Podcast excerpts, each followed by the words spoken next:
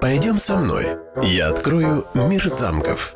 Авторский подкаст Афины Малины. Трижды рожденный, стоящий в тумане, но так близок к небесам. Гогин Солерн, замок, витающий в облаках.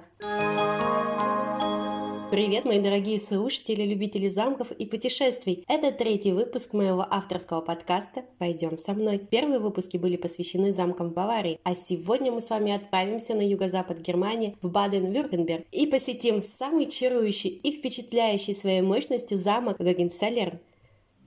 Давайте представим, как мы с вами оказались среди высоких и зеленых деревьев, которые окружили нас своей естественной красотой. Поднимая голову вверх, мы видим на вершине горы изумительную крепость, которая почти достает до белоснежных облаков своими заостренными башенками. Это замок Гогенсалерн. Мы поднимаемся все выше и выше горе, на которой стоит замок с притягивающей энергетикой. Наш путь сопровождает пение птиц. Прислушайтесь и почувствуйте, как освежающий ветер дует с гор. Здесь воздух пропитан историей. И вот мы оказались на высоте 850 метров над уровнем моря и стоим у ворот, украшенных изображением воинственного рыцаря на коне. Пройдя по извилистой дорожке и еще через пару оборонительных ворот, мы оказываемся возле владельцев этого удивительного замка. Восемь бронзовых статуй стоят и смотрят на свои прекрасные владения и приглашают нас восхититься живописными пейзажами, которые просто утопают как Генсалерн. Оказавшись во внутреннем дворе, мы видим часовни, подзорные трубы, из которых наблюдала охрана, не приближаются ли враги, и настоящую пушку. Наверное, она не раз защищала ворота замка.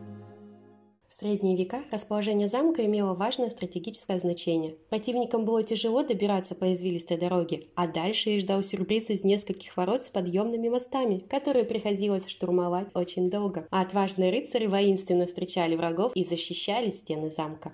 Но кому принадлежит это сокровище? Кто владелец столь замечательного замка? А принадлежит он знатной династии Гогенсалернов, начиная от курфюристов Бранденбурга до королей Пруссии – Курфюрист – имперский князь, который имел право избрания императора. Родовые линии имеют множество ветвей и богатое семейное древо. Но не будем углубляться подробно в известную династию, а познакомимся ближе с историей замка и его последних владельцев. История замка Гагенсалерн начинается в 13 веке, но есть и мнение, что крепость была построена на пару веков раньше. В начале 15 века замок был захвачен и разрушен. К сожалению, от первого замка уже ничего не осталось, но уже через 30 лет был построен второй замок, который служил оборонительной защитой для швабской ветви Гагенсалернов, храбро выдержав 30-летнюю войну. В 18-19 веках замок перестает иметь статус стратегического значения и постепенно разрушается. Фридрих Вильгельм IV, король Пруссии, с ним мы познакомимся чуть позже, решил восстановить родовое гнездышко и в 1850 году началось строительство уже третьего замка. При этом остатки от второго замка не были затронуты и сохранились до наших дней. Например, часовня Святого Михаила до сих пор украшает и дополняет концепцию замка. Зрительно можно даже увидеть, что стены этой часовни отличаются от нынешнего замка. Фридрих Вильгельм IV за 20 лет своего правления принял несколько важных решений, которые повлияли на историю Пруссии. Король прислушивался к мнению общества и хотел дать ему больше свободы, но в то же время был романтической натурой, любил искусство и окружающую его красоту. Думаю, именно эти качества и побудили его восстановить Гагенсалерн. Он хотел сохранить то, что создавали и чем жили его предки, и это ему удалось. Замок построен в духе средневековья и рожден заново не для защиты, а как историческое наследие, хотя построен по правилам защитной крепости. Нынешний замок уже не служил резиденцией королей. Только последний король Пруссии Вильгельм со своей женой провел несколько месяцев в замке в 1945 году. Гогенсолерный сегодня принадлежит наследникам знаменитой династии, правда только на две трети. И служит музеем, который может посетить каждый желающий. А теперь давайте зайдем внутрь замка. Всего в замке 140 залов. Представляете, какого размера он? Здесь мы не встретим на стенах древние германские мифы и героев легенд Вагнера, как в замках Баварии Нойшванштайн и Хойшвангау. Первые два выпуска были посвящены им. Но насладимся выдержанным немецким, но богатым стилем. Множество картин, старинная роскошная мебель, личные вещи ушедших владельцев впечатляют своей необычностью и погружают в средневековое время. А одна из главных религий – корона русских королей. Самая настоящая корона. Есть зал, на стенах которого изображено семейное древо династии Гогенсалернов.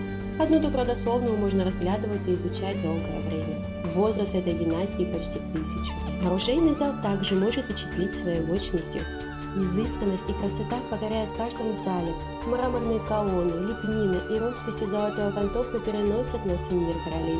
Можно на мгновение почувствовать себя очень важной персоной и примерить эти прекрасные залы к себе. Друзья, а вы бы хотели быть королем или принцессой и жить в таких прекрасных комнатах? Еще мне хочется рассказать вам о казематах в замке. Раньше их использовали в качестве тюрьмы и хранилища, а по другим источникам казематы служили для укрытия в случае нападения на замок. Причем они сохранились еще со средневековых времен и пугают своей мрачностью.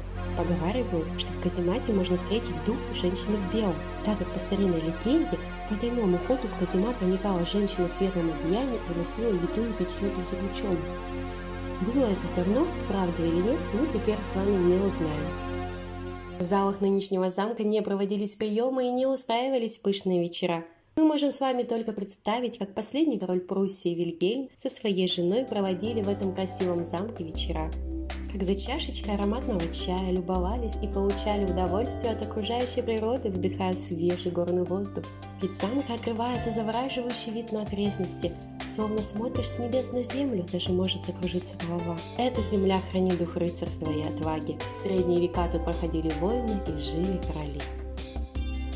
Друзья, а какие у вас образы возникли при описании замка и залов, его окрестностей? Какие впечатления у вас остались? А напоследок интересные факты. К знатному роду Гогенсалерн относится наследник российского императорского дома. Зовут его Георгий Романов, который относится к великому роду Романовых, ну, как вы уже догадались. Он является единственным сыном Марии Романовой и прусского принца Франца Вильгельма. Но это не единственный союз русской женщины и прусского принца. Принц Луи Фернанд Прусский был женат на русской княжне Кире Кирилловне и приказал построить для нее русскую православную церковь на территории замка. Мне тихо и спокойно, красиво и светло. Можно тихонько помолиться и отдохнуть душой. И как пишут в интернете, то в августе в замке устраивают ночь фейерверков, а в сентябре дни соколиной охоты. Это на самом деле круто. Устроить для себя охоту в таких местах. Можно реально вернуться в прошлое и представить себя славным рыцарем или романтической барышней.